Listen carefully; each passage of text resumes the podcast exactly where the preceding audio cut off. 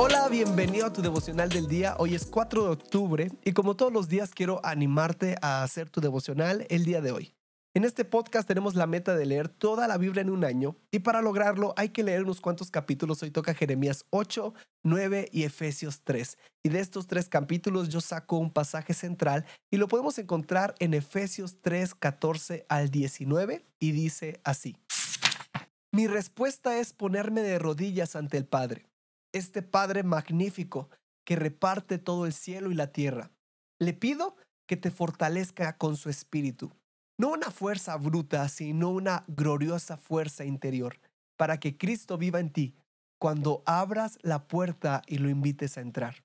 Y le pido que con ambos pies firmemente plantados en el amor, tú podrás asimilar con todos los seguidores de Jesús las extravagantes dimensiones del amor de Cristo.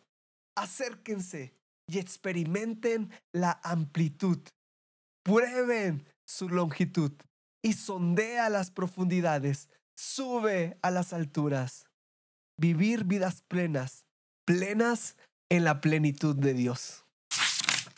Estos versos son hermosos. Aquí Pablo en este momento de su vida está encarcelado y su misión era animar a los éfesos a vivir una vida en Cristo. En estos versos vemos cómo ora Pablo por Éfeso y remarca algo importante. Él le pide a Dios que ellos puedan ser fortalecidos en el hombre interior.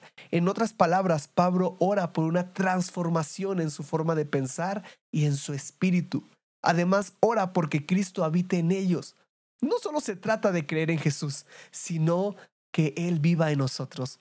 Si eso se vuelve real en nosotros, viviremos en la plenitud de Dios. Experimentaremos lo amplio de Dios, su longitud, sus profundidades, sin importar nuestra condición.